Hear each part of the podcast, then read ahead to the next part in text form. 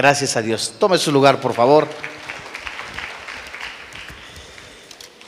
Abra usted su Biblia en Juan capítulo 2. Gracias a Dios que tenemos la oportunidad de abrir la Biblia con libertad. Estamos viendo tiempos peligrosos en los que la maldad se está amalgamando no solamente en el mundo, sino en algunos que se llaman cristianos se está pasando desapercibido el vivir en santidad. Y hoy a la luz de la palabra de Dios veremos un tema titulado El primer milagro de Cristo. Juan capítulo 2, versículo 1 al 11. Al tercer día se hicieron unas bodas en Caná de Galilea y estaba allí la madre de Jesús. Y fueron también invitados a las bodas Jesús y sus discípulos. Y faltando el vino, la madre de Jesús le dijo, ¿no tienen vino?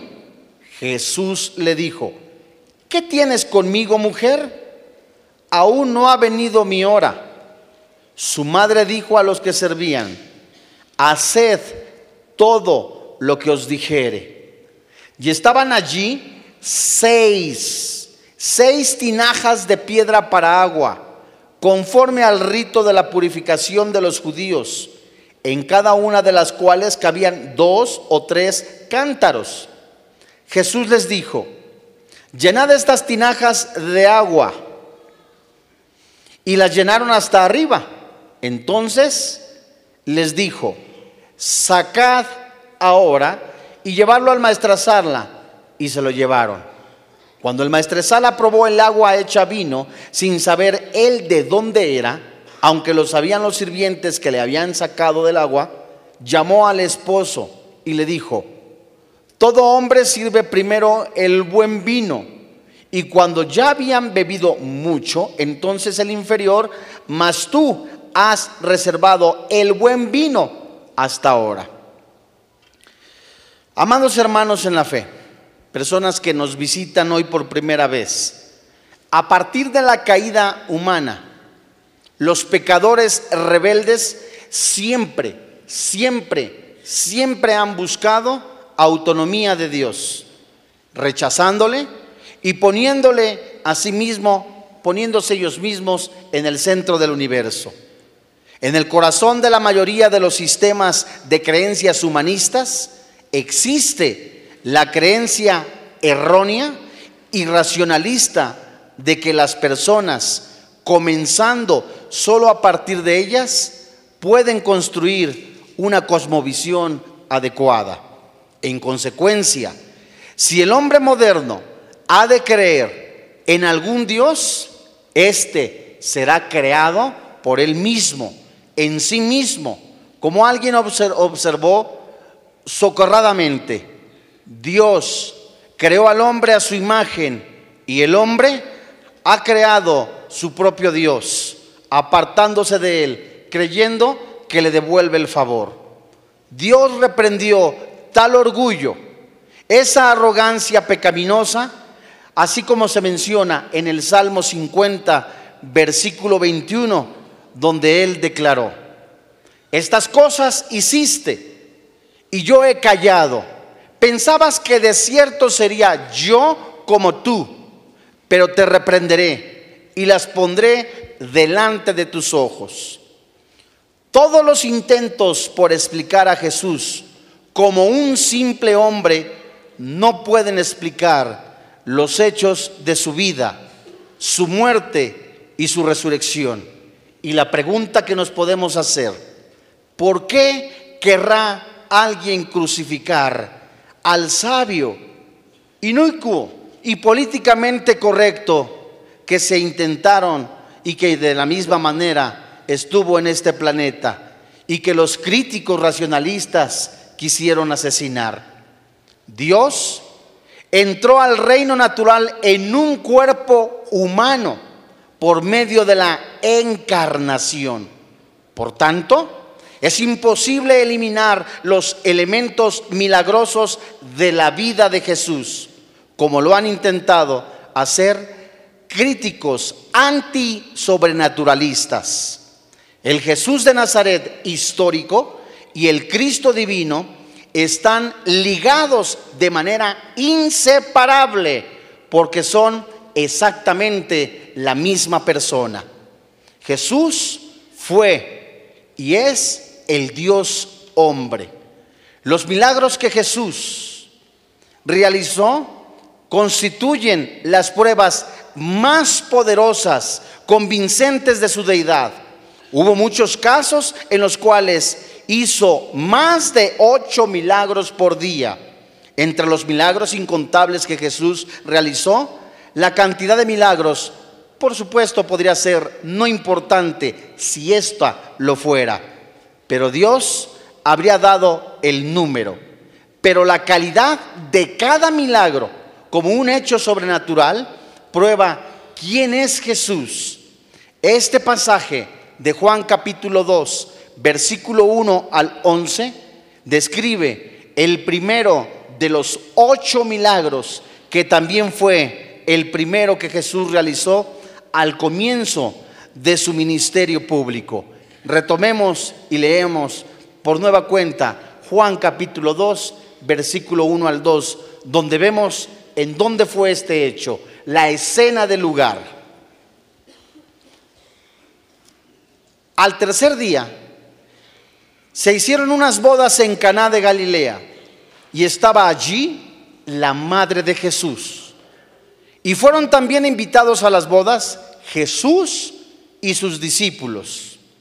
Una de las preguntas que nos podemos hacer nosotros es, ¿al tercer día de qué? Bueno, al tercer día de la conversión de Felipe y Natanael. Este es el último de los indicadores de este tiempo y sugiere los acontecimientos ocurridos desde la entrevista de Juan el Bautista, que estos acontecimientos también se realizaron con las autoridades hasta las bodas de Caná ocurrieron en un lapso de una semana. Caná de Galilea probablemente deba identificarse hoy con la moderna Crisbet, Cana, unas ruinas deshabitadas a unos 15 kilómetros al norte de Nazaret. Jesús y sus discípulos podrían haber llegado fácilmente a Caná al tercer día de haber partido de las inmediaciones del río Jordán. Así, no hay necesidad de especular que el tercer día indica el tercer día de la fiesta de las bodas. Unas bodas eran un acontecimiento social importantísimo en la Palestina del siglo I. La celebración podría durar hasta una semana a diferencia de las bodas modernas que puede durar uno o dos días a lo mucho. Estas eran pagadas tradicionalmente por la familia de la novia. El novio era el responsable de los gastos de la celebración. Las bodas marcaban el final del periodo de los esposales. Y durante dicho periodo, el cual duraba varios meses, se consideraba que la pareja era legalmente marido y mujer y solo el divorcio podría terminar con este estado. Sin embargo, ellos no vivían juntos ni habían consumado el matrimonio durante ese periodo. En la noche de la ceremonia, por lo general, un miércoles del calendario gregoriano, el novio y sus amigos iban a la casa de la novia entonces ellos acompañaban a la novia, a sus invitados, a la casa del novio, donde la ceremonia y el banquete tendrían lugar. La celebración terminaba con el casamiento real. La madre de Jesús, como dice el Evangelio de Juan, Juan nunca se refiere a María por su nombre en su Evangelio, sino se refiere como la madre de Jesús. Esta mujer estaba en la boda particular. Su presencia y la de Jesús sugieren de alguna manera que quienes estaban casando eran familiares o amigos de la familia de Jesús y María. Eso explica por qué María parece ser más que una simple invitada, pues al parecer tenía algo de responsabilidad en ayudar a la familia del novio en la celebración. Jesús y sus discípulos fueron invitados. José no se menciona en esta porción escritural porque la última vez se menciona en el relato del viaje a Jerusalén, cuando Jesús tenía 12 años y puede ser que José ya hubiera muerto. Jesús santificó la institución del matrimonio, la ceremonia y como tal por el hecho de haber asistido a la boda y realizado allí su primer milagro. Veamos ahora la situación que se presenta ahí en ese lugar, en Juan capítulo 2, versículo 3 y 5. Hemos visto eh, que sucedió en Caná, los invitados, Jesús, la familia, los discípulos. Pero ¿qué nos dice el versículo 3? Y faltando el vino, la madre de Jesús le dijo, no tienen vino. Jesús le dijo, ¿qué tienes conmigo, mujer? Aún no ha venido mi hora.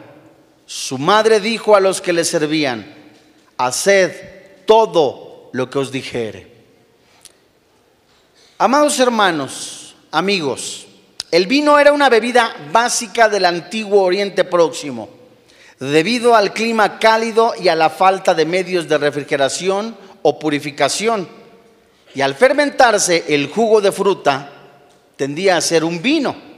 El resultado era una bebida con capacidad de causar embriaguez. Para reducir ese estado solía diluirse con agua entre un tercio y un décimo de la fuerza del vino. En la celebración de las bodas era una crisis grande cuando el vino faltaba porque las reservas eran insuficientes. Imagínate la exclamación.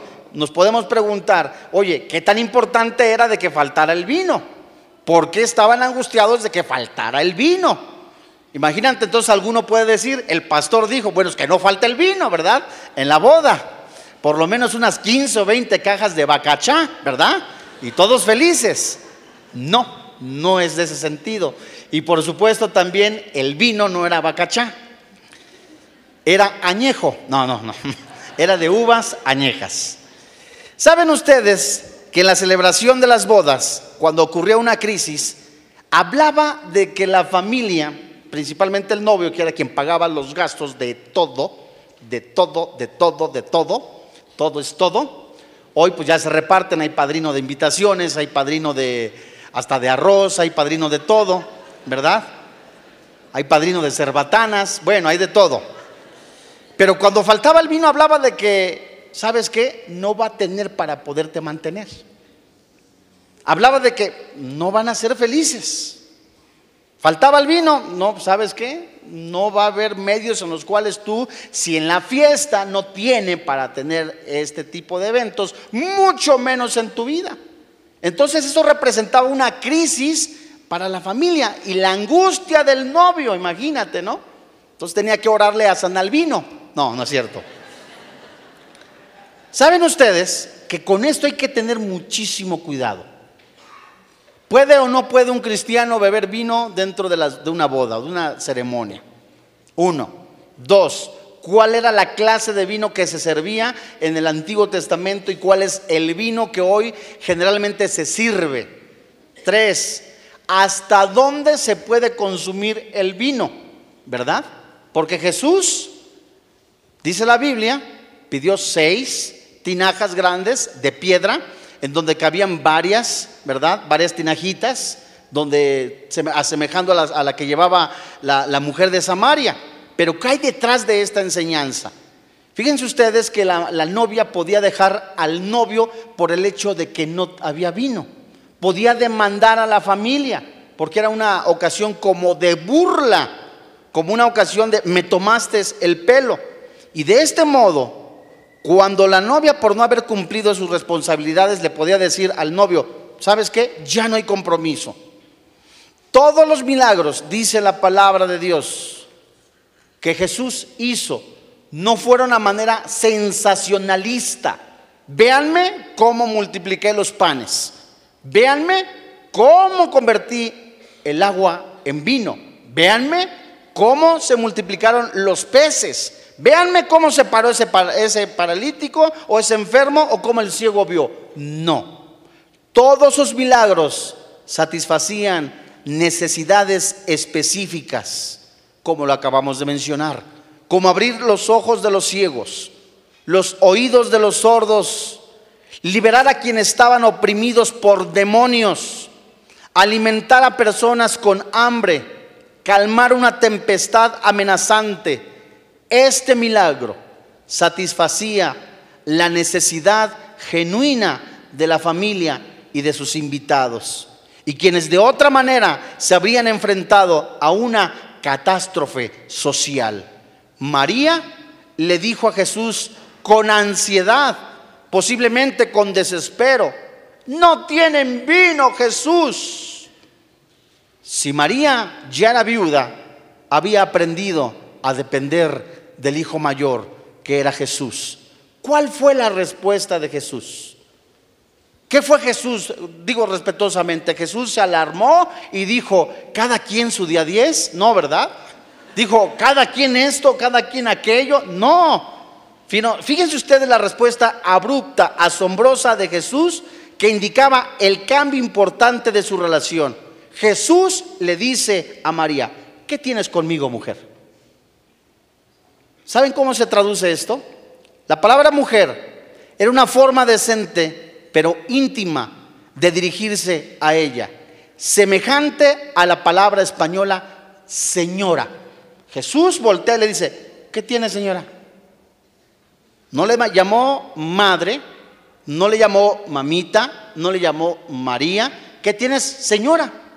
¿Qué te aflige? La respuesta de Jesús es, ¿qué tienes conmigo señora? ¿Qué contigo y qué conmigo? Respetuosamente, diciéndole, a nosotros, ¿qué nos interesa? Nosotros somos invitados. ¿Nosotros qué tenemos que hacer? O sea, nosotros no somos los que estamos pagando el vino, no somos, yo no soy el novio. Es una expresión idiomática para preguntar de manera retóricamente que tienen en común las dos partes y tenía efecto de distancias. La declaración junto con la manera en que Jesús se dirige a María tan formalmente, mujer, en lugar de decirle madre, le dejaba saber formalmente a ella su relación común ya no sería como lo había sido antes, cuando él crecía en Nazaret.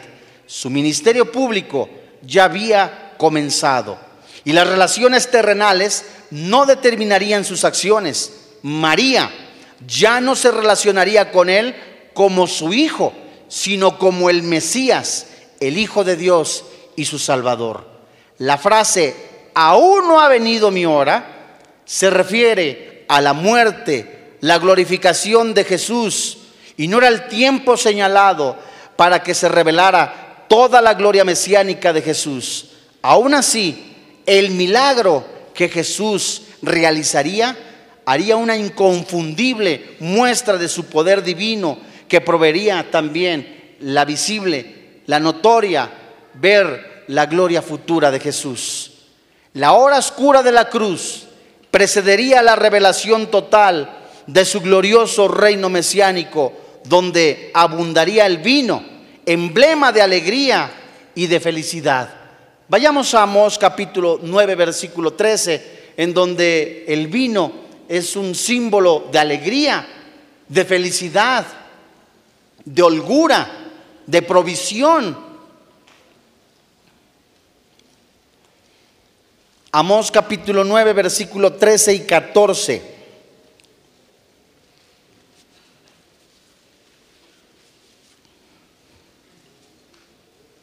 Dice Amós, he aquí vienen días, dice Jehová, en que el que era alcanzará al segador y el pisador de las uvas al que lleve la simiente. Y los montes destilarán, ¿qué?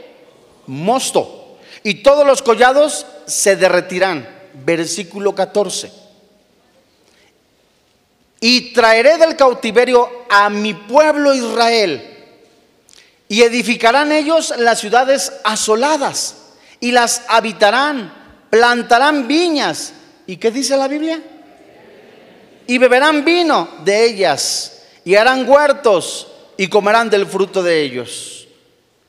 María, sin inmutarse por la represión suave y consistente de que él no se estaba negando a la solicitud, hablando de Jesús, dijo a los que servían, María, haced todo lo que os dijere. Miren, con mucho cuidado. En el seminario algunas personas nos enseñaron, hay una materia que se llama teología dogmática que esta palabra, este, este versículo, apunta a que María es corredentora. Apunta a que María es la que interviene en los hechos difíciles del creyente. Y la Biblia nos enseña tajantemente que no es así, te lo digo con mucho respeto.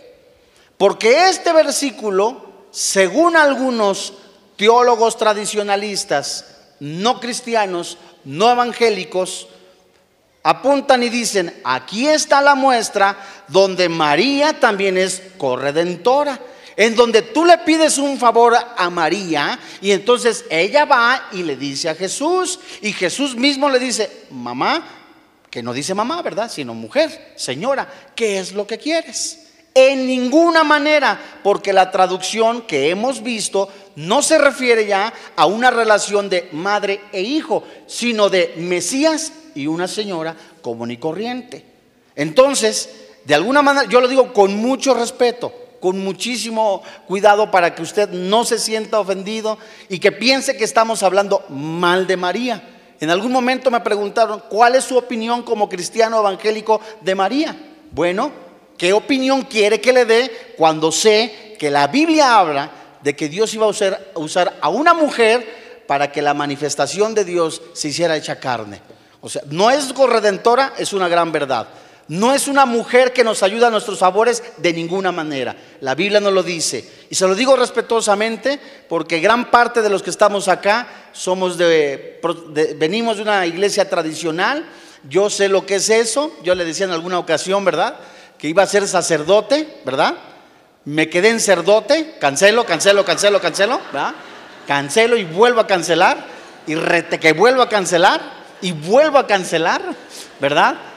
Y yo sé que en algunos puede causar una ofensa y van a decir, ya están hablando mal. No, no estamos hablando mal, estamos hablando de lo que dice la Biblia, ¿cierto? Dijo a los que servían, haced todo lo que os dijere. Ella inmediatamente fue donde estaban los sirvientes en anticipación a la respuesta del Señor, es decir, a los que servían. Esta palabra, los que servían, es de la, del griego diaconois, donde se deriva la palabra española diáconos, lo cual sugiere que no eran doulos, doulos es siervo, es decir, esclavo o sirviente de la casa. Probablemente ellos, como María, eran familiares y amigos que ayudaban con la celebración. Y era necesario que María le recomendase a Jesús, pues de otra manera habrían vacilado en seguir las instrucciones extrañas de un invitado. Vayamos a Juan capítulo 2, versículo 6. La provisión. Hemos visto que era una crisis, faltaba el vino. Dios mío, hablaba de que él no iba a ser solvente. Ahora vamos a ver más adelante cómo era el vino que se consumía en ese entonces. ¿Es malo que alguien tome vino? Bueno, Juan capítulo 2, versículo 6. ¿La tiene usted? Y estaban allí seis tinajas de piedra para agua, conforme al rito de la purificación de los judíos en cada una de las cuales cabían dos o tres cántaros, a semejanza de los que cargaba la mujer samaritana. Este es un paréntesis. Verso 7. Jesús le dijo, llenad estas tinajas de agua. Y las llenaron hasta dónde? Hasta ribota. Verso 8. Entonces les dijo, sacad ahora y llevarlo al maestresala y se lo llevaron. Cuando el maestresala probó el agua hecha vino, ¿quién probó el vino?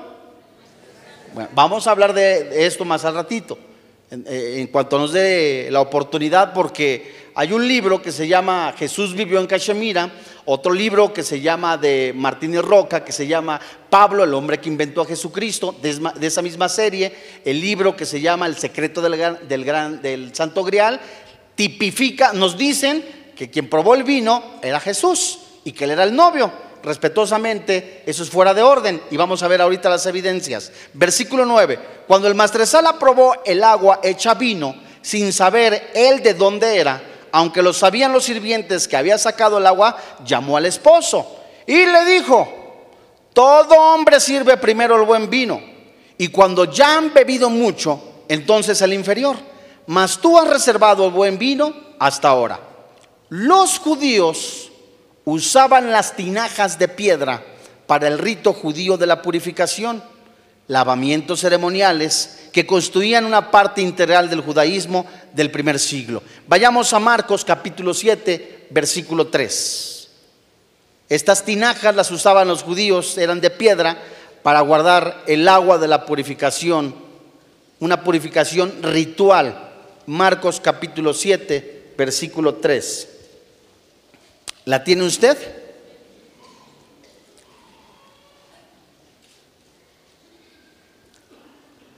Marcos capítulo 7, verso 3. Porque los fariseos y todos los judíos, aferrándose a la tradición de los ancianos, si muchas veces no se lavan las manos, no comen. Verso 4. Y volviendo de la plaza, si no se lavan, no comen. Otras muchas cosas hay que tomaron para guardar, como los que? Lavamientos de los vasos de beber y de los jarros y de los utensilios de metal y de los lechos. Bueno, los judíos usaban estas tinajas de piedra para guardar el agua de la purificación ritual. ¿Por qué? A diferencia de las tinajas de barro, creían que no se contaminaban. Estas eran tinajas grandes, en cada una de las cuales cabían dos o tres cántaros, no como la de la samaritana que fue para sacar agua del pozo. Tan gran cantidad de agua no se necesitaba solo para atender a los invitados, era necesaria para lavar los utensilios donde se, se- se servían los alimentos, de acuerdo a Marcos capítulo 7, versículo 4. La fe, la confianza de María en su Hijo no estaba mal depositada, como ella lo había previsto. Él le respondió ordenándoles a los sirvientes que llenaran estas tinajas de agua. En respuesta, lo que servían las llenaron, como dice la Biblia en Juan, desde, eh, capítulo 2, desde el verso 1 hasta el 10. Las, llenaron hasta arriba, ya fuera que regándolas hasta el tope o vaciándolas, se volvieran a llenar. La pregunta es, ¿cuántos litros de agua se convirtieron en vino? Miren, fueron entre 450 y 680 litros de agua que se convirtió en vino. Amén, aleluyita. Imagínate 680 litros de vino en la fiesta. Y no ha de faltar aquel que diga, gloria a Dios, aleluya, ahora sí bailo el sacusá, arribota. El Señor convirtió el agua en vino. Era por supuesto más que suficiente para la celebración, pero no para una pequeña familia. En las bodas eran cientos los invitados los que asistían. Entonces, si alguno pensaba, pues nos toca de por lo menos de un garrafón de 19 litros, pues se les desvaneció la idea porque alcanzaba aproximadamente para un vaso, porque eran cientos los invitados. Y no solo en este hecho, Jesús salvó a la novia, al novio de una situación embarazosa, sino que el vino representa una cosa preciosa. Sí la felicidad, sí la alegría, sí la provisión. Pero la pregunta es, ¿cómo era el vino de los judíos en tiempo de Jesús. De hecho, tú puedes ir a algunas tiendas allá en Polanco, tiendas judías, puedes adquirir vino. Si quieres, yo te doy precio. No, no es cierto. No, hay vino muy sabroso, muy rico para la Pascua, espumoso. Hay comida kosher, riquísima. Bueno, pero ¿cómo era el vino de los judíos en tiempos de Jesús? Era jugo de uva fresco. Jugo de uva, por supuesto, en conserva. Jugo de uvas secas. El vino de uva era hecho eh, del almíbar de uva y agua. El vino almacenado sin fermentar o fermentado diluido con agua a una proporción tan alta como 20 a 1 se conservaba falto de delicadeza al servir el vino fermentado sin mezclar, lo cual era contaminante y no podía recibir la bendición de los rabinos. Y la pregunta es, ¿este hecho justifica a una persona a tomar, a embriagarse, a, alcoholicarse, a tener completamente estar en un estado etílico? La respuesta es no. Porque si vemos que si apenas alcanzaba de abajo para festejar, entonces caería en una contradicción completamente en donde la Biblia dice que ni los borrachos, ni los adúlteros, ni los afeminados, ni los maldicientes, ni los estafadores heredan el reino de los cielos. Entonces, qué bonito sería decir, Jesús convirtió al vino y nos podemos emborrachar. No hay licencia para tal, no hay permiso para tal. Hemos visto las cantidades. Ahora, ¿cuál es la enseñanza en esto? ¿Puede un cristiano consumir vino? Sí, siempre y cuando no, ahora sí que no le altere sus emociones en el sentido de que si tuvo problemas en el pasado, que se tomaba 10, 15 botellotas a la semana y ahora por lo menos pasa el olor ahí de, de una cerbatana y dice, ay, ay, ay, ya estoy viendo hasta Los Ángeles, ¿no?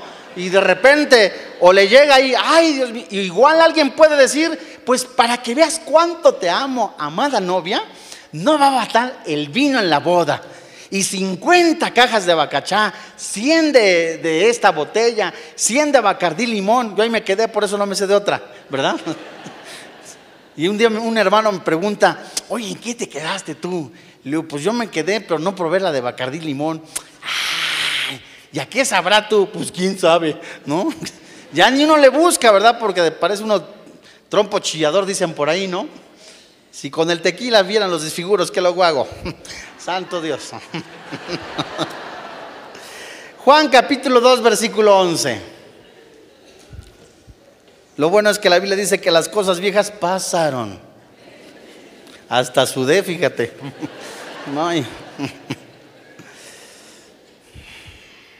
Así que esto no es justificante para que tú digas, bueno, vamos a encargar 15 cajas de, de corralejo. ¿Qué marcas hay? ¿Qué más? Eh, de, bueno, qué bien saben, ¿eh? Este, no, no, no es justificante porque era vino, no era, no era producto de ninguna otra cosa más que de la uva. ¿verdad? Y tiene un significado tan precioso el vino, tiene un símbolo tan hermoso el vino, la llenura del Espíritu. Es, es hermoso de verdad, ¿eh? pero se ha pervertido porque ya muchos lo usan para embriagarse, el vino, o sea, no es de esa manera. Juan capítulo 2, versículo 11. Este principio de señales hizo Jesús en Caná de Galilea. ¿Y qué dice la Biblia? y manifestó su gloria. ¿Y sus discípulos, qué dice la Biblia? Independientemente, amado hermano en la fe, que Jesús salvó de una crítica, de algo bochornoso a los novios, a la familia, esto apuntaba naturalmente, este milagro es el resultado de este principio de señales que Jesús fue doble. Uno, Jesús muestra su gloria, muestra su deidad. Dos, las señales dadas por Jesús no eran simples demostraciones poderosas de compasión, estaban diseñadas para revelar quién era Él. Ellas demostraban que Dios estaba obrando en él. Y muchas personas vieron el milagro. Pero ¿qué hay de hecho en este sentido de que Jesús haya convertido el agua en vino? El hecho es, y apunta, de que si Jesús tuvo el poder, guiado por el mismo Señor, para convertir el agua en vino, puede convertir tu vida de estado pecaminoso a una vida victoriosa en el poder de su nombre. Ese es el significado.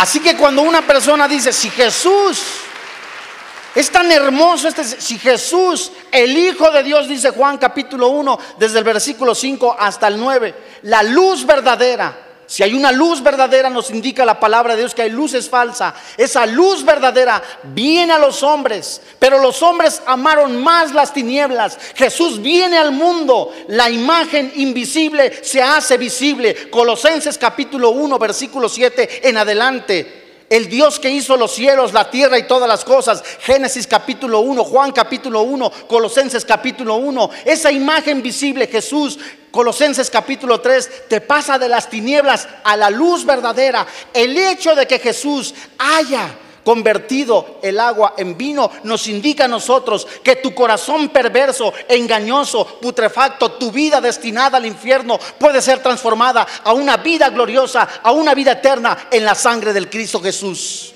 En Jesús hay perdón. Una persona nos puede decir, mi vida de pecado, me cuesta tanto trabajo dejar el homosexualismo, alguno dirá, me cuesta trabajo dejar en la inmoralidad, el pecado. Jesús es la solución a tu vida. Jesús jamás te promete un nuevo trabajo.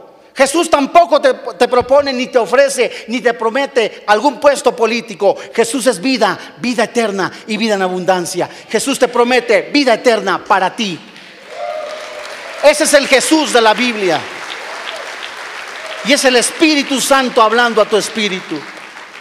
Él es el camino, Él es la, resurrección y la vida. Vayamos a Juan de nuevo. Este hecho tan hermoso y tan precioso del vino, amados hermanos, nos habla de verdad de que Jesús cambia corazones. Dice Pablo antes de leer Juan, que los borrachos, los adúlteros, los afeminados, los maldicientes, los estafadores, no heredan el reino de los cielos. Pero la Biblia dice también, esto eran algunos. Todos éramos. Algunos eran homosexuales, otros éramos borrachos, otros eran homicidas. Ya fuimos lavados con la sangre del cordero, dice la palabra de Dios. Primera carta de Pedro, capítulo 1, desde el versículo 1 en adelante, la Trinidad hablando a nuestra vida. Dios no salva corazones, Dios no salva almas para que tú vivas para el pecado. Dios te salva para que tengas vida eterna y vida en abundancia, una nueva vida en Cristo Jesús. Hay esperanza en Cristo Jesús, amigo que me escuchas. Juan, capítulo 7.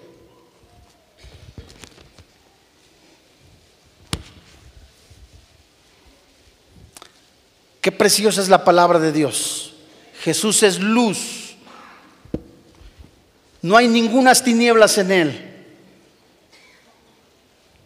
El mundo está buscando llenar esa vaciedad, esa aparente soledad, el abandono de tu padre, el abandono de tu madre, el abandono de tu esposo, la crisis financiera, todas esas preguntas que nos podemos hacer en algún momento. ¿Y qué sigue? Y si hay vida después de esta vida. Es importante que tú y yo reflexionemos qué sucederá cuando estemos completamente tú y yo muertos, inertes, sin vida, en un ataúd. Si hay vida después de esta vida.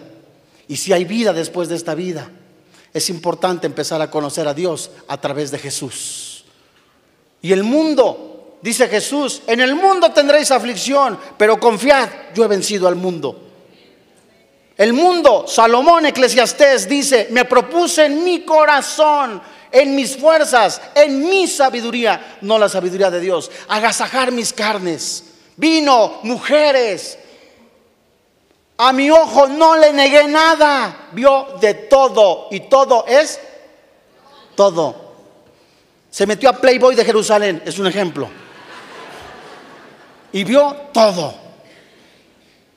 Lo más perverso que posiblemente pudo haber visto. ¿Y qué dijo? Vanidad de vanidades, vacío de vacíos. No le echó la culpa a nadie. Un hombre, Jesús, tuvo la oportunidad de decir, no comino más, no sigo más. José, el de los sueños, tuvo la oportunidad de decir, Dios no existe. Mis hermanos me traicionaron, me vendieron, me usaron como si fuera yo un animal y me vendieron a esclavos como esclavos. José está en un lugar prominente, lo escogen y luego la esposa, la esposa de Potifar, lo acusa. Lo acusa de querer tener relaciones sexuales. José pudo haber dicho, Dios no existe. Dios no existe, me vendieron, estuve en la miseria, estuve en la cárcel. Mas ¿qué dijo? todo esto, el mal que me hicieron mis hermanos, el mal que me hicieron algunos, Dios lo convirtió en bien. Y la Biblia dice que los que amamos a Dios, todas las cosas nos ayudan para bien. Juan capítulo 7, versículo 37. Jesús quiere llenar tu corazón. Queremos buscar aparentemente el compañerismo entre borrachos, entre alcohólicos, entre mujeres. Y Jesús dice, yo soy el camino, la verdad y la vida. Jesús dice, ven a mí. Jehová le dijo a su pueblo, ¿qué mal has visto en mí que te has regresado a las aguas del Nilo, a las aguas de Egipto? ¿Qué mal viste en mí? ¿Quieres seguir emborrachándote? ¿Quieres seguir teniendo relaciones sexuales? ¿Quieres seguir teniendo adulterio, robo para pagar esa aparente soledad? esa aparente seguridad. Y Jesús, capítulo 7, verso 37, en el último y gran día de la fiesta, Jesús se puso en pie y alzó la voz diciendo, si alguno tiene sed, venga a mí y beba. El que cree en mí, como dice la escritura, de su interior correrán ríos de agua viva. Jesús es la esperanza. Jesús es el camino es la verdad y es la vida. No son las religiones, no es la ciencia o la falsa llamada ciencia. No es tampoco tu amigo, tu compadre, tus hijos. Salomón lo dijo, tuve hijos, tuve esclavos, mil mujeres entre concubinas y esposas.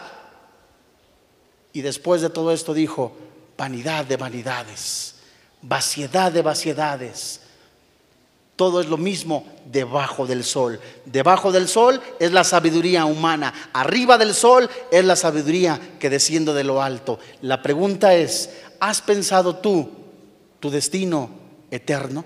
No es nacer, comer, reproducirse y morir. No es únicamente venir los domingos, cargar, la Biblia y decir, soy cristiano, me sé los versículos. Es que tengas completamente una transformación en tu vida, que Jesús reine en tu corazón, que el gobierno del Espíritu Santo esté en tu vida, que la llenura del Espíritu Santo gobierne tus decisiones, gobierne tus pensamientos, de tal manera que cuando se presente la oportunidad para pecar, digas no al pecado Nadie podrá resistir al pecado si éste antes no tiene una convicción de que Jesús vive en su corazón. Seguimos pecando, es una gran verdad. Romanos capítulo 6, versículo 1. La Biblia dice, dicho por Pablo, perseveraremos en el pecado para que la gracia abunde. Pablo contesta, en ninguna manera del griego megeneito, traducido al lenguaje actual, terminantemente no, ni Dios lo permita. El cristiano ya regenerado, nueva criatura, ya no es del que regresa. Caemos, es una gran verdad, pero la sangre de Cristo limpia a todo aquel que está convencido que hay perdón en la sangre de Cristo. La pregunta es, ¿Jesús vive en tu corazón? Es Jesús realmente el que reina en tu vida. ¿Sabes tú qué vas a hacer el día de hoy, el día en la tarde? Podemos todos de alguna manera hacer un proyecto de vida, un plan de vida. Alguna persona puede decir, sabes, tengo este proyecto. Muchos proyectos quedan a la mitad del camino porque nadie sabe el momento en que Dios le va a llamar a su presencia. Solo Jesús sabía la hora, el día en que iba a morir. Solo Jesús sabía la manera en que él iba a morir. Cualquiera de nosotros podría decir, amigo, ay, qué padre sería, ay, me acuesto a dormir y ya no desperté. Se murió ahí, ay, ahí roncando, ¿no? Ay, qué muerte tan bonita. No sintió, ¿cómo sabes? A lo mejor ahí estaba por dentro ahí los chamucotes, ¿verdad? Y peleándose. Y por acá, ay, qué muerte tan bonita, no le pasó nada. Eso dices. Solo Jesús supo la manera en que iba a morir. Tú y yo no la sabemos. Y antes de que eso suceda, yo te invito a que tengas a Cristo en tu corazón. Vamos a orar.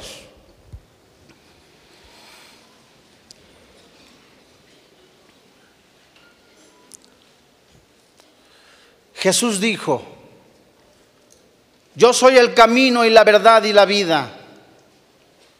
Nadie viene al Padre si no es por mí. Y en el último y gran día de la fiesta, Jesús se puso en pie y alzó la voz diciendo,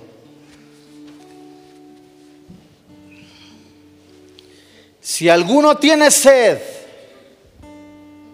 venga a mí y beba. El que cree en mí, como dice la escritura, de su interior correrán ríos de agua viva. Hoy es el día en que Jesús habla a tu corazón, habla a tu vida.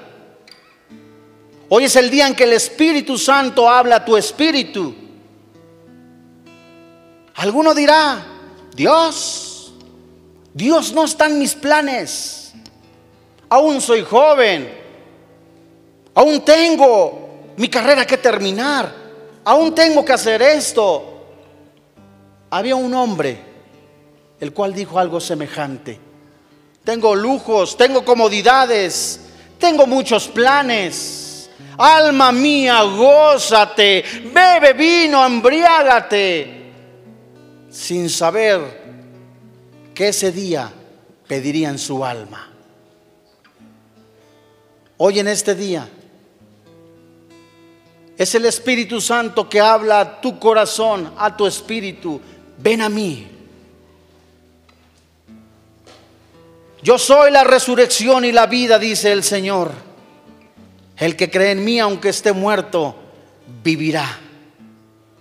Y todo aquel que vive y cree en mí, no morirá eternamente. Y Jesús pregunta, ¿crees esto? ¿No quisieras venir a los pies de Jesús? ¿Cuántas personas acostumbran ya una religión en su vida y siguen viviendo igual? El cargar la Biblia no hace la diferencia. Inclusive hasta dejar algunas prácticas que la Biblia llama pecado, tampoco. La diferencia hace la convicción del pecado que destruye tu vida. La diferencia la hace que tú sepas que pasarás la vida eterna con Cristo Jesús, sabiendo que Jesús derramó su sangre por tus pecados y por mis pecados. La diferencia es, sabes tu destino eterno. ¿Alguno quisiera venir a Jesús? Señor, en el nombre de Jesús, glorifica al Espíritu Santo. Señor, en el nombre de Jesús. Señor, que aún vi, Señor, en el nombre de pecador, salvo.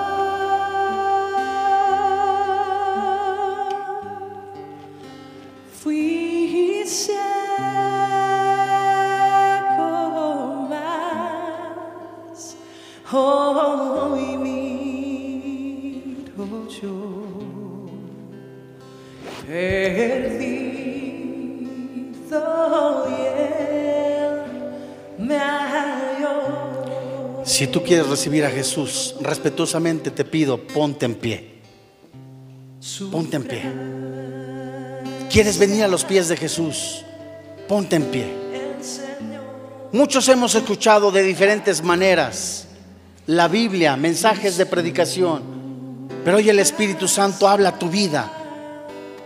Permítele que te conceda el don del arrepentimiento. Ven a Jesús. Gracias a Dios. ¿Quieres recibir a Jesús? Ponte en pie. ¿Alguien más? Gracias a Dios. Todos tenemos los ojos cerrados. Todos tenemos los ojos cerrados. Gracias a Dios. Quizá algunos han escuchado, han estado en alguna iglesia, pero no tienen a Jesús en su corazón. Siguen viviendo para el pecado. Hoy Jesús te dice, ven a mí. Oiga, pero yo fui homicida, he abortado. Hay perdón en la sangre de Jesús, pero tienes que estar consciente que la paga del pecado es la muerte, la separación eterna. Tienes que estar consciente que está destinado para ti el infierno si tú no decides abandonar esa vida de pecado y seguir a Jesús. Hay perdón en la sangre de Jesús.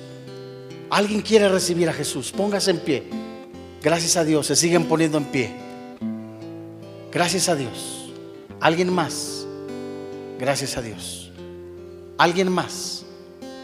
Ten tus ojos cerrados, por favor.